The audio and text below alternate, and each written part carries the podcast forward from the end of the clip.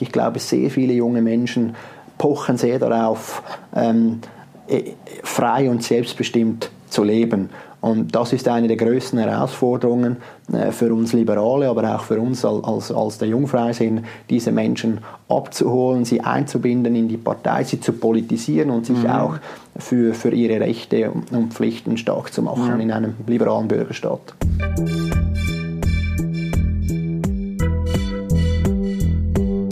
Willkommen bei Studio Libero, dem Podcast des Schweizer Monats, der Autorenzeitschrift für Politik, Wirtschaft und Kultur.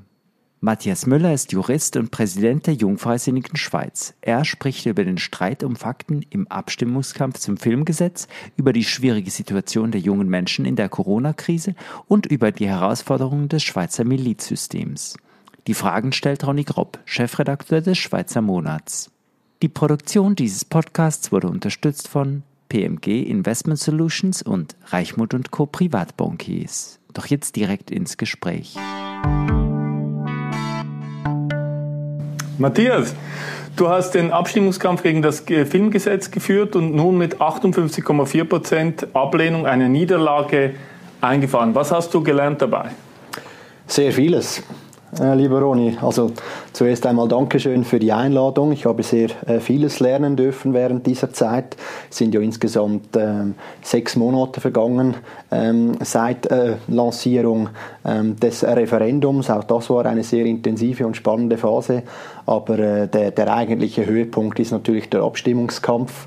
Und wir hatten natürlich nicht viel Geld und äh, konnten nicht groß an eine ähm, Agentur delegieren, sondern haben eigentlich in einem kleinen Team das ganze Konzept erarbeitet und dann auch die Strategie und äh, die ganze Umsetzung. Und äh, da war natürlich der Jungfreisinn äh, zuvorderst und äh, ich war sehr froh und dankbar, dass wir äh, dann auch, was die, äh, was die Umsetzung angeht, vieles an die Kantone, an die Sektionen delegieren durften. Mhm. Du hast dich aber auch, auf Twitter oft darüber beklagt, dass die Gegner, darunter der Bundesrat, mit unfairen Mitteln vorgehen. War das ausschlaggebend für den Misserfolg? Nein, ich glaube nicht. Also äh, was mich dort äh, namentlich gestört hat, war, dass äh, nicht mit den gleichen Fakten argumentiert wurde, weil ich habe ähm, sämtliche verfügbaren Dokumente, die das Bundesamt für Kultur ähm, hochgeladen hat, und äh, die auch äh, während der ähm, Beratung noch im Parlament eigentlich die Grundlage bildeten äh, für, das, für das Parlament letztlich, wo es dann noch um die, um, ja, um die Beschließung des Gesetzes ging. Äh, diese Unterlagen habe ich studiert und dann einfach festgestellt, dass das Bundesamt äh, für Kultur, letztlich der Bundesrat, dann eigentlich mit anderen ähm, Unterlagen oder mit anderen Zahlen ähm, argumentiert und in den Abstimmungskampf ging und das hat mich gestört, weil die, die Grundlage ist eigentlich dieselbe, nur werden da äh, gezielte Zahlen verwendet, die für den Bundesrat äh, sehr gut äh, sind und die anderen unangenehmen Wahrheiten wurden einfach verdrängt bzw. ja. negiert lange Zeit. Das hat mich gestört und deshalb haben wir das in den Vordergrund gerückt und damit auch die äh, Befürworter teilweise in Argumentationsnot äh, gebracht. Genau, die Befürworter haben dann auch dir vorgeworfen, mit Fehlinformationen zu hantieren. Matthias Ebischer, ist das jetzt neu? Lügen jetzt inzwischen alle oder äh, ist es das neu, dass sie einfach jetzt alle die Gegner beschuldigen zu lügen oder hast du wirklich gelogen? Das war wirklich äh, komisch äh, bisweilen. Ähm, also Matthias Ebischer hat, äh, hat eben uns Fake News vorgeworfen, selbst Andrea Gmür hat das getan in der Arena. Ich habe ihr da aber live widersprechen können mit den Zahlen, äh, die ich hatte des Bundesamtes für Statistik. Es war ja lange äh, Zeit, ähm, äh, stand im Raum diese 30% Filmquote, die sei erreicht in der Schweiz. Äh, durch die Streaming-Anbieter und äh, sie ist einfach unerfüllt geblieben, wenngleich, ähm, ähm, wenngleich nur sehr knapp, aber trotzdem, sie war unerfüllt. Man hat einfach immer dargestellt, als wäre das überhaupt gar kein Problem. Dann hat man lange äh, ständig eben auch nur Halbwahrheiten verbreitet, indem man gesagt hat, die 30%-Quote, dieses formelle Erfordernis, das sei eine sehr wichtige oder sei die zentrale Voraussetzung, um an Creative Europe äh, teilnehmen zu können. Das ist ein weiterer Subventionstopf Kopf für die Filmschaffenden, bis wir dann äh, uns beim äh, Bundesamt für Kultur erkundigt haben, ob das tatsächlich so stimmt, bis sie dann uns gesagt haben, nein, nein, das ist nur eine von vielen Voraussetzungen. Also da wurde sehr viel mit, äh, mit Halbwahrheiten operiert und das hat mich gestört. Und als dann natürlich die, eben die, die gegnerische Seite aus meiner Optik dann uns das Gleiche vorgeworfen hat, fand ich das relativ komisch, weil ich meine, doch bei jeder Aussage ähm, ein entsprechendes Faktum äh, zur Hand gehabt zu haben. Was mir im Übrigen ja auch äh, zahlreiche ähm, Journalisten äh, indirekt bestätigt haben, indem sie über, über diesen Abstimmungskampf ja auch geschrieben haben, äh, insbesondere über die Arena, wo sie mir ja attestiert haben, sehr äh, dossierfest gewesen zu sein. Und äh, dossierfest, ich war einfach an, an den Fakten, oder? Genau, das wollte ich fragen. Die Medien, die Journalisten haben das also eigentlich fair, fair begleitet. Ich finde ja. Ich finde ja. Äh, sie haben sich auch immer wieder erkundigt und haben sich ähm, interessiert gezeigt, weil es ist natürlich eine komplexe Materie. Nur schon bis wir äh, das ganze Zahlenmaterial durchleuchtet haben, insbesondere äh, die Zahl der Subventionen, äh, die an die Filmschaffenden fließen. Das hat uns also sehr viel Zeit äh, gekostet und wir haben da äh, immer wieder mal nachfragen müssen bei den Behörden, bis wir uns da ein Gesamtbild haben machen können. Ähm, insofern war es keine einfache äh, Materie, vielleicht auch nicht für, für manche Parlamentarier, der dann im Abstimmungskampf noch äh, die Meinung geändert hat. Das haben wir auch sehr viel gesehen. Ja. Meine Analyse ist, dass viele die Vorlage angenommen haben, weil sie finden, dass ein Big Tech Großkonzern wie Netflix ja sowieso genug Geld hat, dass es gut ist, dass die äh, Schweizer Filme gefördert werden und viele, vielen war offenbar der, der Schutz der Privatwirtschaft egal. Was denkst du, stimmt das? Ja, es ist eine, eine spannende Frage, weil ich habe mich immer gefragt, äh, was passiert, wenn wir, das, wenn wir uns das zu Ende denken oder wenn dann jedes Land damit beginnt, ähm, ähm, Exportländer oder die Unternehmen von Exportländern dazu zu verdonnen, äh, einen bestimmten Anteil ihres Umsatzes in die, in die hiesige Wirtschaft äh, zu investieren. Äh, das führt einfach zu, zu, zu Maß, äh, also über, maßlosem Protektionismus, oder? Der, der, der dem, ähm, ja, der dem Wohlstand äh, der gesamten, der globalen mhm. Welt abträglich ist, meines Erachtens. Und da müssen wir einfach schon sehr gut aufpassen, weil ich glaube auch, dass wir jetzt mit diesem Jahr einen, einen Dammbruch begangen haben, sozusagen, weil erst gerade gestern ähm, hat ähm, äh, im, äh, im äh, Welschen Radio ein Befürworter des Filmgesetzes äh, argumentiert, man müsse das jetzt einfach auch weiterdenken ja. und auf Spotify zum Beispiel anwenden. Aber ich glaube, was wir sicher noch hätten stärker betonen müssen, ähm, ist der Umstand, dass den Filmschaffenden heute schon sehr viel an Subvention zufließt und dass mit einem Nein zu diesem Filmgesetz äh, jetzt diese Subventionen nicht äh, weggenommen werden ähm, worden wären, sondern dass das mhm. eben der Status quo Bestand gehabt hätte. Aber ja, jetzt spielt es keine Rolle mehr. Jetzt ist das Filmgesetz angenommen. Wir respektieren mhm. natürlich diesen Entscheid und es wird jetzt spannend, zu, spannend sein zu sehen, wie sich das fortentwickelt, namentlich auch wie die Verordnung ausgestaltet sein wird und vor allem auch, was jetzt ähm, mit, äh, mit diesen äh, Millionen, die ja den Filmschaffenden zufließen werden, was die mit diesem Geld anstellen werden. Ich drücke äh, diesen Filmschaffenden die Daumen, dass, dass ihnen das gelingen wird, äh, gute Filme zu produzieren, also gut im Sinne von kommerzielle Produktionen. Das haben sie ja immer gesagt, das sei nicht möglich, Stand heute aufgrund der staatlichen Förderkriterien. Und hier gehe ich davon aus, dass das jetzt eben möglich sein wird und dass wir hoffentlich auf diesen Streamingdiensten dann diese Filme auch tatsächlich nachfragen. Du hast auch parteiintern großen Widerstand erlebt. Es haben sich zwölf National- und Ständeräte der FDP, also Damian Müller, Christa Markwalder, Maya Rieniker, Rudi Noser, Kurt Fluri, Matthias Michel, Matthias Jauslin und so weiter im Ja-Komitee engagiert. Gegen die eigene Jungpartei. Hat dich, hat dich das getroffen? Nein, überhaupt nicht. Also die Fraktion ist nicht der Maßstab aller Dinge bei der FDP, äh, bei der FDP glücklicherweise, sondern es sind die Delegierten, das ist äh, das höchste Parteiorgan. Und äh, für uns war klar, dass wir die Delegierten äh, überzeugen werden müssen. Und äh, das ist uns auch gelungen. Äh, mit über 80 Prozent haben sie die Nein-Parole zum Filmgesetz gefasst. Und wir haben dort ganz klar aufgezeigt, wo die FDP-Fraktion hier falsch lag und weshalb man eben Nein stimmen müsse. Und ich bin sehr froh, dass die FDP-Delegierten uns einmal mehr gefolgt sind. Wir hatten das gleiche ähm, Szenario noch beim Geldspielgesetz. Auch dort war die FDP-Fraktion dafür. und ähm, also für den Heimatschutz der hiesigen Casinos und wir haben uns dagegen äh, gewährt mit einem Referendum und es ist uns hier dort auch gelungen, äh, die FDP-Delegierten von, ja, von unserem Engagement zu überzeugen. Bei der No-Billag-Initiative war es nicht so? Nein, dort war es nicht so. Dort, ähm, aber das war auch nicht eine, eine, eine, eine keine Idee der Jungfreisinnigen per se, sondern ja. das war ja ein, ein, noch ein, also eine Gruppierung, eine diverse Gruppierung, ja, ja. die sich dort äh, zusammengetan hat. Genau, also mit Thierry Burkhardt und dir werden jetzt FDP und Jungfreisingen von jungen liberalen Männern gefühlt, geführt.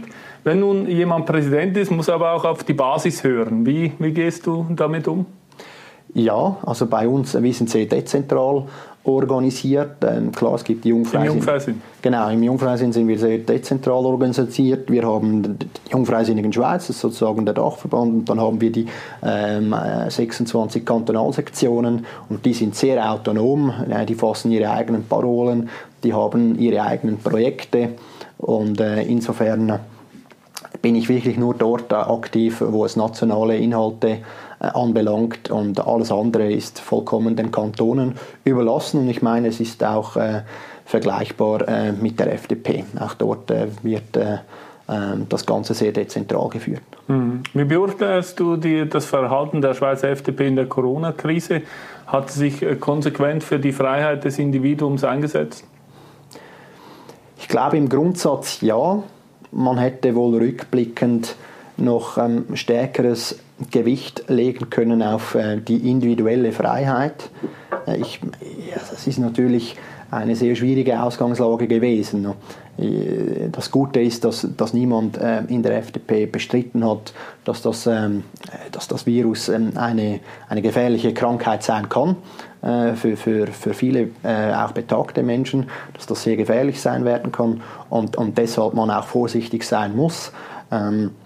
Und deshalb glaube ich, war es richtig, äh, grundsätzlich die Maßnahmen mitzutragen. Ich glaube aber, man hätte wohl rückblickend noch ähm, stärker ähm, die, die individuelle Freiheit ähm, gewichten können, auch die Sensibilität dafür, dass wenn man einschneidende Maßnahmen trifft, das eben auch äh, hart die Wirtschaft treffen kann, hart die Psyche der Menschen auch betreffen kann. Hm. Es gab ja überall große Diskussionen äh, darüber. Wo war jetzt bei euch die, die größten, äh, wo waren bei euch die größten Unterschiede? Also im Jungfreisinn selber oder zwischen Jungfreisinn und FDP oder, oder zwischen den Sektionen? Wo hast, wie hast du das wahrgenommen? Wie wurde da diskutiert? Ja, es wurde also bei uns. Oder vielleicht zwischen Jung und Alt auch? Oder? Ja, also bei uns intern, beim Jungfreisinn wurde sehr sachlich äh, darüber diskutiert. Mhm. Äh, ja, es wurden einfach Fakten ausgetauscht, Argumente ausgetauscht. Ich glaube, es war so ein, äh, ein Zwist, der darin bestand, äh, will man ja, will man die, die individuelle Freiheit so stark gewichten, dass man keine Maßnahmen zulassen will und auf der anderen Seite äh, führt die Diskussion dahin, äh, wie verhältnismäßig sind gewisse Maßnahmen und dort äh, versuchte man dann einen Konsens ähm, zu finden. Aber insgesamt äh, trugen die Jungfreisinnigen die Corona-Maßnahmen mit. Wir waren da und dort natürlich auch sehr kritisch, äh, namentlich was die App äh, anbelangte, als die lanciert wurde. Zu Beginn haben wir da ein großes Fragezeichen gesetzt. Nützt das äh, wirklich? Ähm, äh, der, der, der, Nutzen stelle ich heute in Frage. Niemand verwendet, also ich kenne kaum jemanden, der das heute noch verwendet. Es wurde meines Erachtens auch nicht groß äh, verwendet, sondern man hat dann auf andere Maßnahmen gesetzt. Aber dort äh, stand die Frage im Raum, wie ist das mit den Daten und so. Aber ich, am Schluss haben sie es dann sauber gelöst. Ähm, ja, auch jetzt leben wir in einer Welt, das hätte es Corona nie gegeben, oder? Mhm. Äh, die FDP hat sich aber äh, stark gemacht für eine Zertifikatspflicht. Führt das Zertifikat nicht direkt in eine staatliche Überwachung? Ist das nicht ein erster Schritt? Also ich glaube, die, die, die FDP und der Jungfrei sind, die standen hinter der Zertifikatspflicht im Wissen darum, dass es eine beschränkte Zertifikatspflicht ist, im Wissen darum, dass man die Lage unter Kontrolle bringen wollte. Und äh, man war dann auch äh, zu, man stand dann auch zur Seite als man gesehen hat, die Zahlen sind wieder rückläufig, man kann wieder lockern und die FDP war ja dann auch eine der ersten Parteien, die sich dafür eingesetzt hat, dass man die Maßnahmen mhm. wieder ähm, hinunterfährt und das war, das war richtig. Genau, aber eben, du bist Präsident des Jungfreisinns, die Jungen konnten nicht mehr ausgehen, nicht mehr ins Fitnesscenter, das wird auch dich betroffen haben. Äh, es wurde ihnen auch eingeredet, sie seien unsolidarisch, wenn sie überhaupt schon das Haus verlassen. Sind nun einige aufgewacht? Also ich glaube, es ist immer schwierig zu beurteilen, ähm, rückblickend, was richtiger gewesen wäre. Ich glaube mhm. schon, dass man insgesamt wohl vorsichtiger war, als man hätte sein müssen.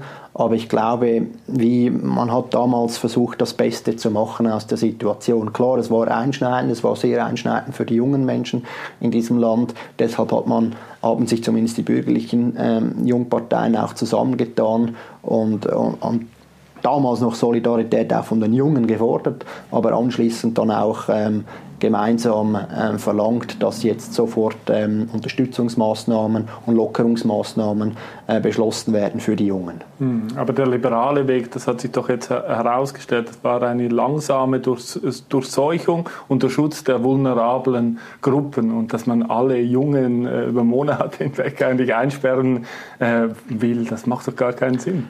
Ja, da gebe ich dir recht. Das war sicher ähm, vermutlich äh, am Schluss des, äh, des Guten zu viel. Und das hat auch äh, dazu geführt, dass, äh, wenn man die letzte Abstimmung über das Covid-Gesetz äh, betrachtet, dass die Jungen dort mehrheitlich dagegen waren. Also die haben mhm. dagegen protestiert. Das hat ja auch zu einer hohen Stimmbeteiligung letztlich geführt. Und die haben so ihrem Ärger wohl zum Ausdruck äh, gebracht. Und da müssen wir sicher ganz genau anschauen, dass das so in diesem Ausmaß nicht mehr passiert. In Deutschland Bundestagswahl wurde die FDP vor allem von jungen Menschen äh, gewählt. Hat dich das überrascht? Ja und nein. Es hat mich äh, deshalb überrascht, weil ja, weil, weil ich natürlich auch äh, ein bisschen die, die Polizszene hier äh, beobachte, äh, wo man das Gefühl hat oder wo man suggeriert bekommt, ähm, äh, die Jungen seien einseitig links unterwegs. Ja, Stichwort ja Klimajugend, aber das ist, das ist unwahr. Das stimmt so nicht und das hat sich eben dann bei den, ähm, bei den Nachfragen Nachumfragen gezeigt, dass eben sehr viele die FDP gewählt haben vor den Jungen. Und ich glaube, an zweiter Stelle waren es die Grünen. Ja, genau. Mhm. Also eben, es ist so dieses, ähm, dieses, ähm, diese Differenz auch bei den Jungen. Zuerst das Liberale, die, die liberale Gruppe, die man unterstützen will, dann aber mhm. gleich Grün. Äh, ich glaube eigentlich, das verhält sich in der Schweiz gleich. Ich glaube, sehr viele junge Menschen pochen sehr darauf, ähm, äh, frei und selbstbestimmt zu leben. Und das ist eine der größten Herausforderungen äh, für uns Liberale, aber auch für uns als, als der Jungfreisinn, diese Menschen abzuholen, sie einzubinden in die Partei, sie zu politisieren und sich mhm. auch für, für ihre Rechte und Pflichten stark zu machen mhm. in einem liberalen Bürgerstaat. Genau, und vor zwei Jahren haben wir ein Interview gemacht mit den Präsidenten der bürgerlichen Jungparteien, FDP, ja. SVP und Mitte. Du hast dir damals gewünscht, zu den guten alten Werten einer bürgerlichen Politik zurückzukehren, möglichst wenig Bundesstaat, Subsidiarität, Föderalismus. Ist das gelungen? Ich glaube, wir sind auf bestem Weg dazu. Also man muss dafür auch, äh, auch FDP wählen und, äh, und Jungfreisinn wählen. Das sind unsere Ziele, die wir uns gesteckt haben und die verfolgen wir auch äh, mit, äh, mit, mit großer äh, Ernsthaftigkeit und mit großer Vehemenz. Und ich, wir müssen zurückfinden zu diesen Werten. Ich glaube, heute befinden wir uns in einer Zeit, wo wir äh, dem Staat zu viel äh, anvertrauen, äh, wo wir leichtfertig eigentlich unsere Freiheiten abgeben und abdelegieren in der Hoffnung, der Staat möge das Ganze ähm, richtig handeln und einen fairen Ausgleich äh, äh, schaffen. Und, und da meine ich, muss man der individuellen Freiheit des Einzelnen wieder höheres Gewicht geben. Und, und, und da sind diese zentralen Werte, die ich da genannt habe, äh, zentral. Aber ist es nicht so, dass wir uns äh, vielmehr in einer Phase äh, befinden, wo die Grünliberalen und die Sozialdemokraten den Ton angeben? Also in der aktuellen Legislaturperiode in Bern wird doch einfach nicht gespart, sondern vor allem ausgegeben. Ja, das ist ein gewaltiges Problem und wir müssen den Bürgerinnen und Bürgern wieder aufzeigen, dass diese Mehrausgaben von jemandem bezahlt werden müssen. Also alles, was der Staat ausgibt, hat er vorher eingenommen und hat es eingenommen von uns Bürgerinnen und Bürgern. Und, mhm. und das wird auf uns äh, zurückfallen, indem wir einfach höhere Beiträge bezahlen müssen, in welcher Form auch immer. Ich glaube, die Bürgerinnen und Bürger haben es verstanden bei der Altersvorsorge. Dort haben sie, haben sie gemerkt, dass äh, wenn es zu Mehrausgaben kommt, wie das Parlament es einige Male versucht hat, um die Altersvorsorge zu retten, äh, dass es dann auf den Bürger zurückfällt. Deshalb hat er die letzten ähm, Vorlagen abgelehnt, namentlich die Altersvorsorge 2020, aber auch die AHV Plus Initiative. Beides Mal wurden Mehrausgaben gesprochen ähm, für eine ganz spezifische Klientel, die dann andere hätten berappen müssen und das war den Menschen bewusst und deshalb haben sie es mhm. abgelehnt. Aber wir müssen das, diese Logik müssen wir und dieses Bewusstsein müssen wir auch auf die anderen Felder ähm, ja, wir müssen das dort diesen Menschen auch bewusst machen und, und dann, äh, dann kommt es gut. Mhm. Ich habe das kürzlich Thierry Burkhardt auch gefragt. Hast du jetzt, äh, äh, du bist ja nicht drin, aber er war im Parlament. Äh, ich habe ihn gefragt, ob er auch schon mal ein Gesetz abgeschafft hat. Also das letzte Gesetz, das die FDP abgeschafft hat, äh, war dieser Maulko äh, Hundemaulkorb-Artikel.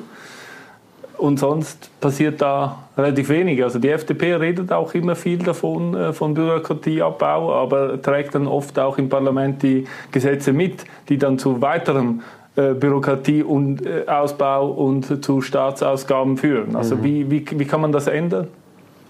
Da, gibt, da wurden ja bereits äh, viele Ansätze diskutiert. Hier eine lustige Anekdote. Ich ja. habe kürzlich ähm, den Sonntag geschaut und dort war auch ähm, Alin Trede, äh, Nationalrätin der Grünen, also ich glaube sogar äh, Fraktionschefin der Grünen im Parlament.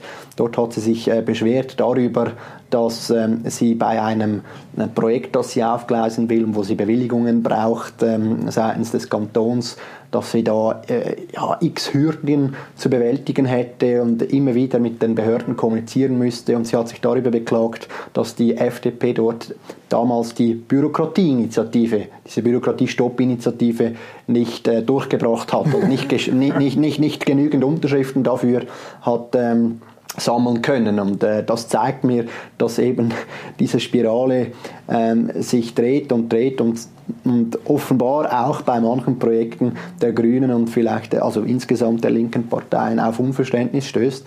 Also ich glaube, diese Sensibilität ist da, aber es braucht natürlich enormes Engagement auch der liberalen Parteien dort immer wieder mit kritischem Auge unterwegs zu sein und zu hinterfragen, braucht es diese Gesetze wirklich? Dort muss man bei der Eintretensdebatte meines Erachtens viel schärfer argumentieren. Mhm. und ein ganz großes Problem ja. ist natürlich die Verwaltung. Also ich habe mal mit einem, äh, mit einem Nationalrat gesprochen, der meinte, also jetzt namentlich im Zusammenhang mit der Kommissionsarbeit, dass dort eben die Verwaltung ein sehr starkes Gewicht hat oder? Und die bläht sich auch ständig äh, weiter auf und äh, mhm. die, die, manch ein Politiker ist völlig überfordert. Ähm, äh, mit, mit, äh, diese ganzen Aufgaben, diese ganzen Dokumente auch tatsächlich studieren zu können. Und da ist es natürlich dann ein leichtes, einfach auf die Verwaltung zu hören und, und, und solche Geschäfte dann auch äh, abzusegnen. Oder? Und da ist für mich eine der ganz großen Herausforderungen die, wie schaffen wir es mit unserem Milizsystem, das, das, das weiterzuführen in dieser Art und Weise, wie es uns eigentlich lieb ist. Geht das überhaupt noch? Ist das nicht mehr stemmbar? Braucht es da Veränderungen? Mhm. Dass wir eigentlich wieder mehr ähm, Handlungskompetenz und Handlungsspielraum dem Parlament geben, den gewählten Politikern, anstatt der Verwaltung. Aber eben inzwischen ist der Nationalrat ein Fulltime-Job und äh, die äh, Liberalen sagen immer noch, es braucht weniger die, die, ähm, Bürokratie, es braucht mehr Milizprinzip, aber sie schaffen eigentlich nicht die äh, ja, das, äh, Möglichkeiten, damit das möglich ist, oder? Also du bist auch äh, Milizpolitiker. Ja. Immer noch, du hast noch einen Job, oder? Ja, ja, ja, ja, ja. Nein, nein, ich arbeite seit, äh, seit, äh, seit, äh, seit meinem ersten Semester Studium und, ähm, und politisiere unentgeltlich. Also ich mache das alles ehrenamtlich seit, seit zehn Jahren und, ähm, und äh, weil ich also das Verständnis das ich habe, ist, dass äh, Politik ein Ehrenamt ist, auch in gewissermaßen. Man hat die Ehre, mit Leuten zusammenzukommen, für sie da zu sein, ihre Sorgen aufzunehmen und die auch zu adressieren in, in x ähm, Hallen sozusagen. Und das ist das Schöne an Politik. Und klar, beim, beim Nationalen Ständerat sehe ich auch vermehrt, dass, dass auch bürgerliche Politiker mhm. keinen Job mehr haben nebenbei und, und, und sich voll voll und ganz diesem Amt äh, verschreiben. Da ist wirklich auch fraglich, äh, braucht es das und, oder braucht es nicht? Und ich sehe eben, dass es bei gewissen Geschäften und gewissen Kommissionen ist es schon fast eine Notwendigkeit, sich, sich ähm, ja, sehr, viele, sehr, sehr viel Zeit äh, zu nehmen, um auch diese Geschäfte wirklich betreuen mhm. zu können, in unserem Sinne ja auch, weil eben mhm. ansonsten delegiert man es an äh, die ähm, politische Linke jetzt aus unserer Optik oder eben an die Verwaltung mhm. und das ist problematisch. Genau, Benny Fischer jetzt ist auch eben äh, zurückgetreten, mhm. äh, der Präsident der, der, der Zürcher SVP, weil es ihm einfach zu viel war, oder? Genau, ja. Ich meine, er hat noch einen Job äh, bei, bei ja, Swiss genau. Life jetzt neu. Ja. Ähm, und wird Nationalrat, also er kann nachrücken. Genau. Und äh, ja, wir werden schauen, wie sich das äh, zukünftig mhm. entwickeln wird. Aber es ist äh, eines der größten Probleme meines Erachtens. Wie wollen wir mhm. äh, dieses äh, Milizpolitiksystem, das wir haben und worauf wir auch stolz sind, wie wollen wir das zukunftsfähig mhm. machen? Die Lage verändert sich aber auch ein bisschen. Also neben den etablierten Parteien sind äh, viele Bewegungen dazugekommen, die alle irgendwie für Freiheit einstehen oder das zumindest behaupten. Operation Libero, Team Freiheit, Good Morning, Maßvoll, um nur einige zu nennen. Wie, wie beurteilst du die Zusammenarbeit zwischen den verschiedenen Liberalen? Also wir arbeiten grundsätzlich äh, selbstständig, die Jungfreisinnigen Schweiz, und äh, dort, es gibt dort Mitarbeit oder eben Zusammenarbeit, äh, wo, es, äh, wo es Sinn macht. Äh, also wir arbeiten punktuell zusammen bei Vorlagen, wo wir meinen, da sind die Interessen tatsächlich deckungsgleich und dann werden Gespräche geführt und man, man arbeitet zusammen, aber, aber wir haben ein eigenes Programm, das sich da und dort auch unterscheidet und deshalb für, also ja, gehen wir unseren eigenen Weg. Hm. Aber siehst du diese Gruppen als eine Bereicherung an? Ja, wohl im, im Ergebnis schon, ja. Also, also jede, jede liberale Gruppierung, die, ähm, die, die neu hinzukommt und äh, das äh, politische System äh, mitgestalten will, ist, äh, ist für uns eine Bereicherung, mhm. weil liberale Ideen äh, ja, ähm, äh, ins Bewusstsein ähm, genommen werden der Leute und, äh, und das ist, äh, das ist äh, richtig und wichtig und das muss auch öfters geschehen. Fraglich ist dann, ähm, was passiert, wenn es ähm, wenn es, ich sage jetzt mal, pseudoliberale Gruppierungen sind, die dann etwas für liberal verkaufen, äh, das dann äh, nicht so ist und, mhm. und da braucht es dann entschiedenen äh, Widerspruch unsererseits. Kommen wir noch am Schluss zu ein paar Sachthemen, zum Beispiel in der Energiepolitik. Was muss die Schweiz tun, um sichere und günstige Energie zu haben?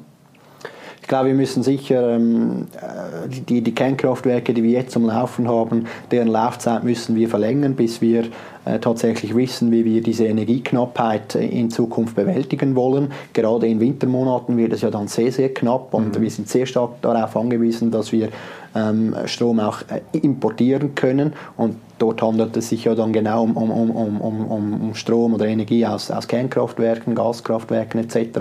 Also da müssen wir schauen, wie wir, äh, wie wir selber autonome Energie erzeugen können in ausreichendem Maße ich glaube auch die, die, die, ähm, der Krieg ähm, in der Ukraine macht uns noch einmal bewusst, dass wir nicht abhängig sein wollen mhm. von, von Schurkenstaaten, sage ich jetzt mal. Und, und da, braucht, da braucht es eine, eine schonungslose Analyse der, der Situation. Und ich glaube, äh, ich bin kein Energieexperte, ich, ich, glaube, wir laufen da gegen, äh, wir laufen zurzeit gegen eine Wand und das Departement Sommaruga hat dort äh, keine ähm, ja, bahnbrechende Idee, wie wir da aus diesem Schlamassel mhm. wieder rausfinden. Also bei uns wurde kürzlich gefordert, Gaskraftwerke, vielleicht auch äh, Atomkraftwerke der neuen Generation. Wäre das auch deine Forderung?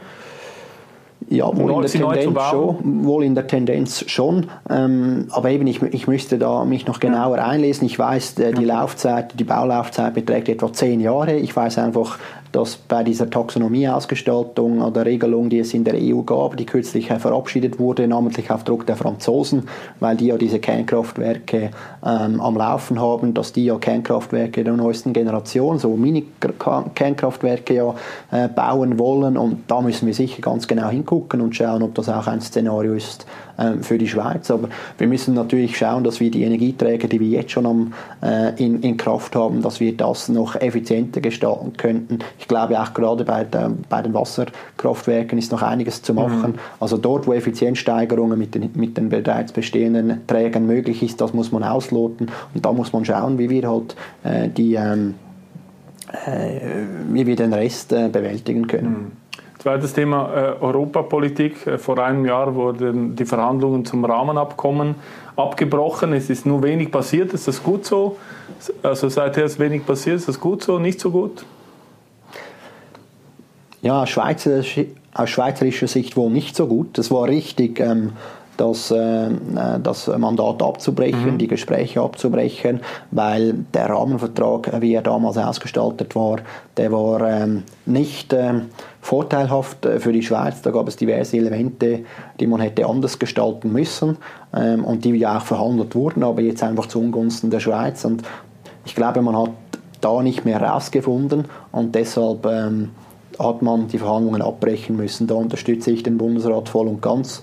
Dass, ähm, das, und das ebnet ja auch jetzt den Weg, äh, um, um neue Gespräche äh, aufzunehmen und äh, zu diskutieren. Und äh, die FDP hat hier erst gerade kürzlich einen Vorschlag gemacht und, und da werden wir jetzt schauen, mhm. auf welcher Basis wir mit Europa zusammenarbeiten können. Aber es ist wichtig, dass wir mit Europa zusammenarbeiten und äh, mir ist es einfach ein Anliegen, dass wir da freiheitliche Rahmenbedingungen haben und dass wir da nicht ähm, ja, letztlich ähm, ein Rahmenwerk ähm, unterschreiben, äh, das uns dann auf, äh, auf sehr lange Zeit bindet und womöglich eben wir dann auch Rechte und mhm. Pflichten vor allem übernehmen müssen, die nicht in unserem Interesse sind.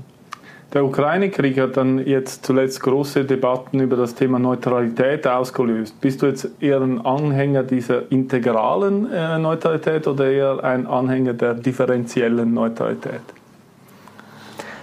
Ja, auch das ist eine, eine ganz schwierige Frage. Ich hätte gesagt, in der Theorie wäre ich ein Anhänger der absoluten, also der integralen ähm, Neutralität, wo ich sage, die Neutralität gilt äh, voraussetzungslos und Neutralität auch verstanden als Nicht-Parteinahme, weder für die eine noch für die andere Seite. Ähm, aber in dieser komplexen Welt, in der wir uns befinden, braucht es äh, eine differenzielle Neutralität. Und, dann streiten wir natürlich darüber, was heißt differenziell. Und, und ich glaube, wir müssen einfach den Grundsatz verfolgen, dass die Schweiz keine Waffen liefert an, an jedwelche Staaten, dass wir uns gerade was, was, was Kriegswaffen angeht, dass wir uns da wirklich zurückhalten, dass wir unsere guten Dienste anbieten. Aber dort, wo ein Staat äh, ja, auf brutalste Weise äh, Menschen angreift, die in einem demokratischen System leben oder auch in einem anderen System, dort muss man Flagge bekennen. Und, und, und, und auch äh, ausdrücken können, dass man einen solchen Angriffskrieg äh, verurteilt. Matthias, vielen Dank für das Gespräch. Vielen Dank, Ronny. Das war Studio Libero, ein Podcast des Schweizer Monats. Weitere Informationen finden Sie unter www.schweizermonat.ch.